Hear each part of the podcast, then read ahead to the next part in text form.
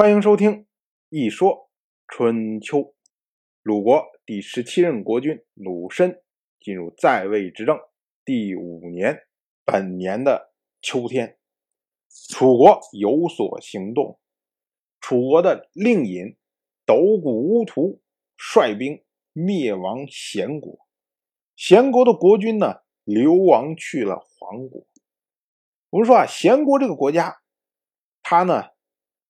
在楚国的北方，靠近楚国，但是呢，他的国君不侍奉楚国，而且又不做戒备，所以被楚国所灭。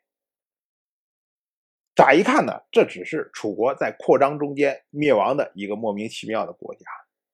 但是我们要注意，在去年的时候，齐国的国君齐小白。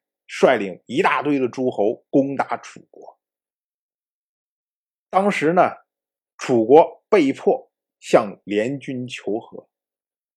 这次攻击虽然对楚国没有造成任何实质性的伤害，但是齐小白惊人的动员能力，让楚国觉得非常的震惊，所以这一次。楚国在选择对手的时候，着实下了一番功夫。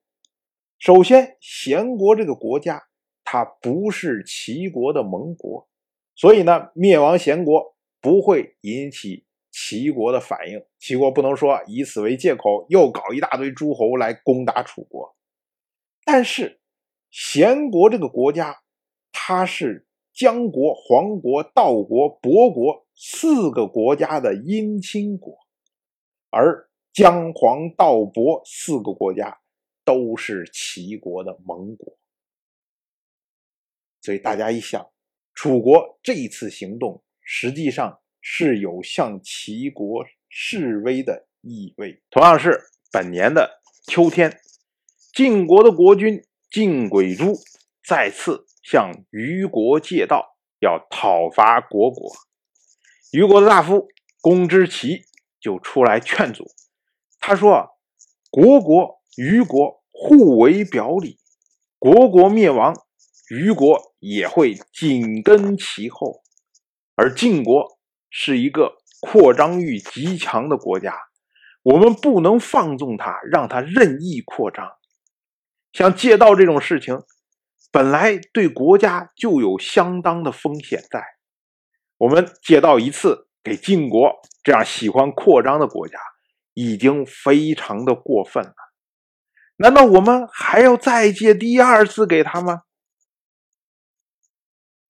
公之奇又接着说：“他说，俗话说，辅车相依，唇亡齿寒。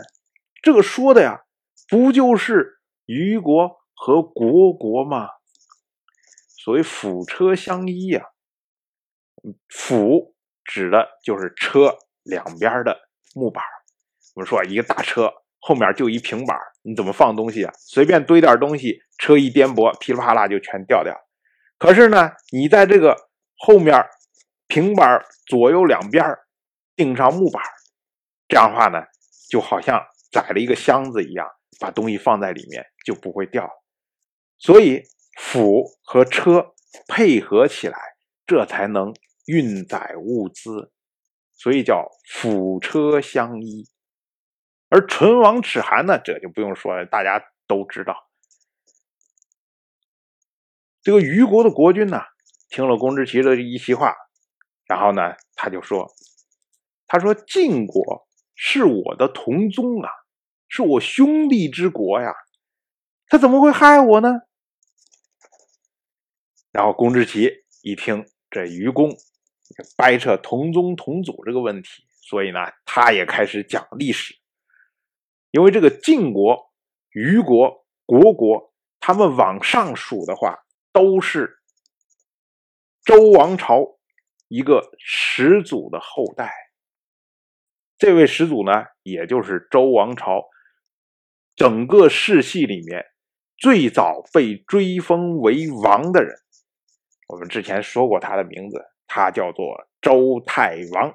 当然，我就这么一说，您就那么一听。感谢您的陪伴。如果您对《一说春秋》这个节目感兴趣的话，请在微信中搜索公众号“一说春秋”，关注我。您不仅能得到《一说春秋》文字版的推送，还可以直接和我互动交流。我在那里等待您的真知灼见。